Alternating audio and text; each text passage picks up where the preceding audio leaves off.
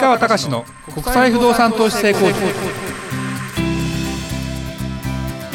皆さんこんにちは。市川隆の国際不動産投資成功塾。ナビゲーターの吉川良子です。この番組は株式会社国際不動産エージェントがお届けしております。市川さんこんにちは。はいこんにちは。国際不動産エージェント代表の市川隆です。良子ちゃん。はいえー、また久々のね収録ですね。すね。今年の夏は暑かったですね。暑かったでももうなんかあっという間に寒くなってきましたね。あっという間ですね。本当になんかねすごいね。1年も早い。早いですよね。ね本当に人生大丈夫ですか？後悔してませんか？後悔しないように頑張ろうとしてますよね。はい。そうですよね。涼子ちゃんもね一歩踏み出すと。いうことで、はい。あの頑張っていきましょうかね。今日もう早速いきますかね、えー今回はその人と話してその人のための絵を描く女性画家というテーマです。お願いいたします。はい。実はね絵を描く方女性の方で絵を描く方に出会いましてね。でその方はその人を見てというかその人を見てその人と話をしてその人のための絵を、まあ、描いてあげるという。それで、まあ、お金を、まあ、もらってるっていうね。そういう方に出会いました。まあ言ってみれば僕がこのポッドキャストをやるきっかけとなった経営コンサルタントの石原明さんという方もお亡くなりになっちゃったんですけどその方のあです、ね、セミナーのにいらしていた方ででまあその、まあ、帯会じゃないんだけどもそういう方々がちょっと集まる会があってですね。でたまたま私も出ましてで出たところ、えー私はその時にその方とは出会ってなくてでもお名前をねちょっとあの多分言ってもいいと思うので言うとですね門馬由香さんという方ですね。はい。関東に住まれてる方かな。でもちろん美大を出ててもちろん画家だけをやってきたわけじゃないんでしょうけどももう25年以上は画家としてっていう感じなので、えー私よりお若い方なんですけどもまあいろいろ年齢も重ねてたということでで、えーお会いしてでその時はあんまりみんな人がいたのでちょっと時間がなかったので私も興味あったんですけどもちょっとあんまりお話できなかったんでちょっと後日ねまたちょっとお時間くださいってことでお会いしましょうってことで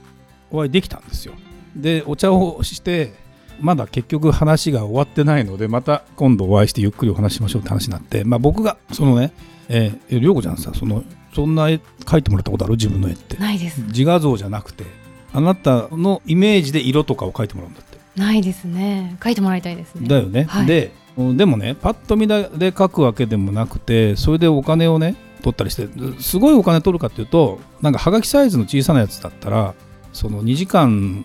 インタビューというかセッションみたいなことやってで書いていただいてが額とともに入れてくれるやつだったら5万円ぐらいからあるらしいのよ。うん、でもちろんこれが大きくなったりすると金額も張ってくると思うんで、はい。あれなんだけどでね僕ほら国際不動産、まあ、海外不動産のサポートみたいなことしてるじゃないですか、はい。でうちの会社はもちろんそういうことをやってるので当然海外不動産に興味がある方っていうのが大体うちの会社のお客さんにはなったりしてるんだけども私の場合のお客さんってまあ例えば海外不動産を持ちたいってお客さんは、まあ、成功した方とか財産がいっぱいある方とか企業の経営者ので結構まあお金お金があるというかですね。そうだな。不動産を持ってる人ってもちろんその親から代々引き継いだ人もいれば自分で一代で不動産の所有者になったとかでありながら、まあ、いろんなやっぱり成功してるけどもさあ税金の問題どうするんだとか今後相続の問題どうするんだとかでもちろんその不動産のことだけじゃなくてその不動産にまつわるその自分の事業とか、まあ、経営者の方多いからね自分の事業をどうするんだどうやって引き継いでいくんだとかそんなことを常日頃考えてる方がいらっしゃ多いわけですよ。で私自身はもちろん経営者ではあるけどそこまでの財産持ってるわけでもないしまだ会社の事業ということでいけば発展途上というかこれからというところなんで逆に自分がそんな偉そうに何かすれば事業成功するってそんなことは全然ないんだけどもそういう方とお付き合いしてて、まあ、年齢的にも大体近い方も結構いるわけですよね経営者の方って。そうするとあのその方々がとのすなんだろうな。海外不動産の例えばこの案件がありますよだけで接してるわけじゃないわけですね。だってそんなさその人がさ毎日海外不動産探してるわけでもないし。そうですよね。でじゃあ一物件で終わるかってわけでもなかったりで買ったら終わりかってわけじゃないわけですよ。だから結局ずっとうちの会社のサービスとかその方との接点っていうのはずっと続いていくわけですね。で、まあ、うちの場合はまあ組織化してるので当然具体的な実務とかになると担当者とかまあもちろん鈴木さんからのね得意の物件探しから始まってでいろんな物件をご紹介してでその後実際に、うん、特にその経営者の方とかお忙しい方とかいろんないっぱい物件も持たれてる方なんかはやっぱりその方忙しいからその代わりにいろんなことをですねお手伝いするというのはうちのビジネスモデルじゃないですか。そうするといろんなそのお付き合いがあるわけね。普通にだったら例えばお酒好きな人はお酒を一緒に飲んでみたりとか。でいろんなそのビジネスの中でとか人間的なつながりとかあのいろんな意味で勉強になるっていうケースも多かったりして。でそうするとねやっぱ経営者の方って、まあ、僕自身もそうなんだけどなかなか相談できない事項とか自分自身がどうなんだって決断をしなきゃいけない時にいろんなそのなんだろうなまあポリシーも持ってる方もいる。でいろんな人脈を持ってる方もいる。でその中であこういうその絵を頼む人絵を頼んで描いてもらいたいなと思う人の経営者ってどうなんだろうっていうことがすごく僕は興味があって。そのそれを書いてる人と話をしていけばあ経営者の方がこういうところに、うん、ピンとくるんだったら僕自身は、まあ、ビジネス的なものと人間的なものとして今後自分の中でプラスになっていくんじゃないかなというのがまず大きな一つですよ。その興味を持った理由ね。はい、で僕自身が今じゃあ絵を描いてくださいって心境にあるかっていうと正直まだなくて。なんでかっていうと会社としてこの方向性が決まってさあスイッチ入って何か行きたいのでっていう状況になればいやちょっとそれをあのいろんなとこで話した中で絵を描いてほしいって自分はね思うタイプなんででも自分が混沌としてこの先よく分かんないんで私を見て、まあ、描いてくださいみたいな話。だから占い師の人にね相談をしに行ったとしよう。で実際に成果物が 絵として自分の目の前にお土産が現れるみたいな感じなのかなという気持ちもあって別にあのこれは僕の感覚であり感性なのでそれを今日ねこれ聞いていらっしゃる方になんだよ市川何を言ってんだって話なのかもしれないけどまあ要は経営ある意味の経営コンサルなわけですよ。言ってみれば。だって経営者がいて2時間セッションを2時間話をする。例えばね僕もたまにその占いのねあのお話を聞いてもらったりするけどその時にあの自分の運勢どうなってますかっていう聞き方はほぼしたくないのでしないわけ。自分はこういうふうにしたいと思ってるけどなんか気になることありますかみたいなこととかね。そういうような聞き方をしたりして自分の頭をこう整理したりするという。それを聞いてもらいながら客観的にアドバイスをしていただける方が、まあ、たまたま職業が占いの人であったりたまたま経営コンサルの人であったりたまたま銀行ででの人だったりとかいろんな人がいて自分の中にそういう方がもちろん有料無料とかねいろいろあるけどそれはうちのお客さんだったりね。うちの場合なんか特にお客さんのなんだろうなまあレベルも高いというとちょっと言い方が違ってるのかもしれないけどやっぱ成功してる方が多いのですごく勉強になる方が多いわけですよお客さんの中にもね。その中でいろいろ勉強させていただく機会が多い中で言うと今回の方も特別ななんだろうな気持ちを持ってそのオーダー絵画みたいなですね。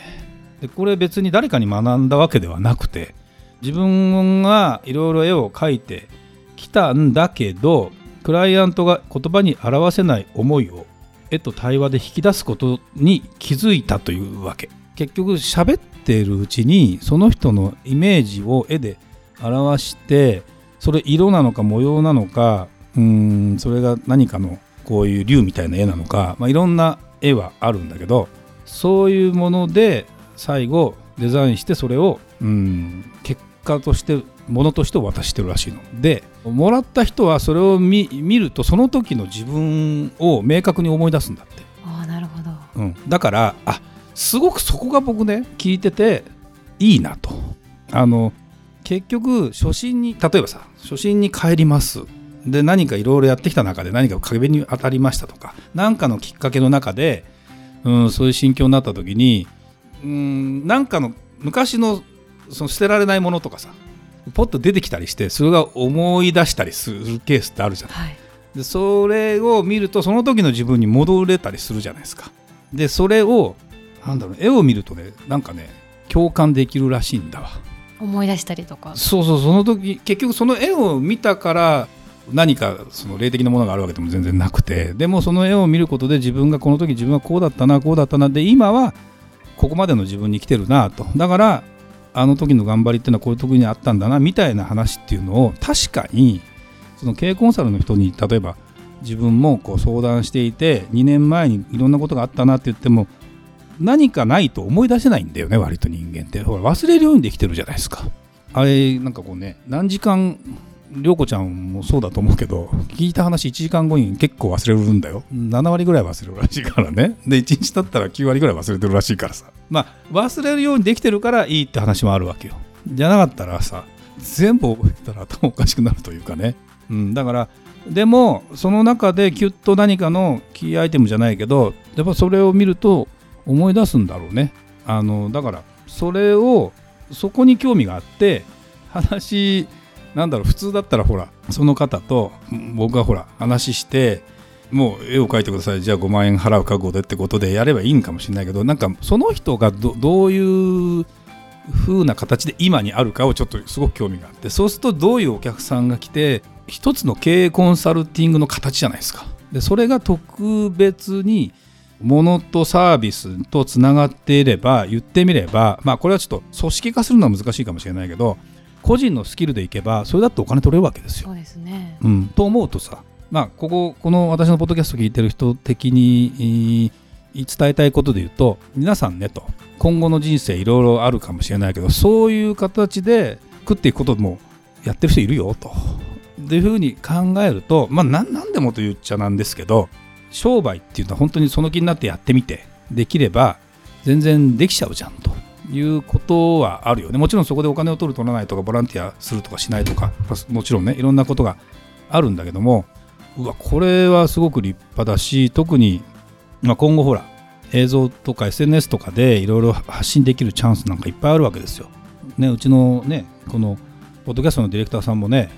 インスタインスタ趣味のインスタやってるみたいだしね。ああ、そうです、ね、そうそうそうそう。まあ、あの内容はちょっと伏せときますけど、趣味のインスタ意外と見てたりするよね、あれね。って思うと、そういうところでつながってって、なんか人生観の共有とかね、やっぱなんかね、してんだよ、多分ね。と思うとな、なかなか興味の深いし、なんかね、やっぱその方とね、1時間半ぐらい喋ってて、キーワードとして出てきたのがね、深い話をしたいという。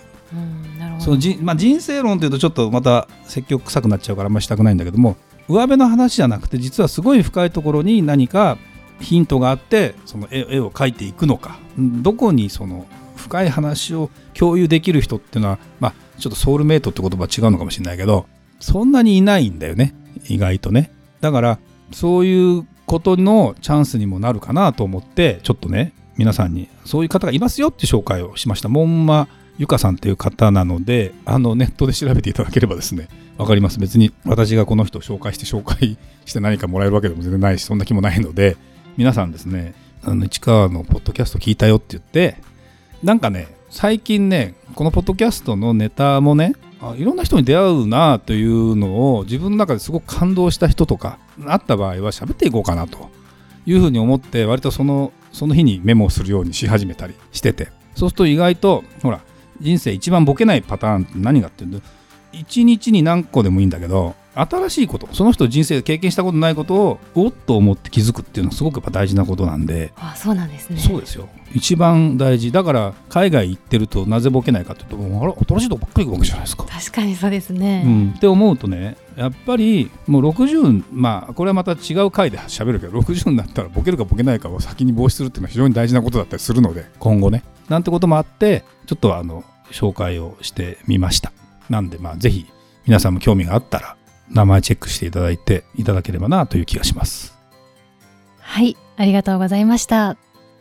それではまた次回お会いしましょう。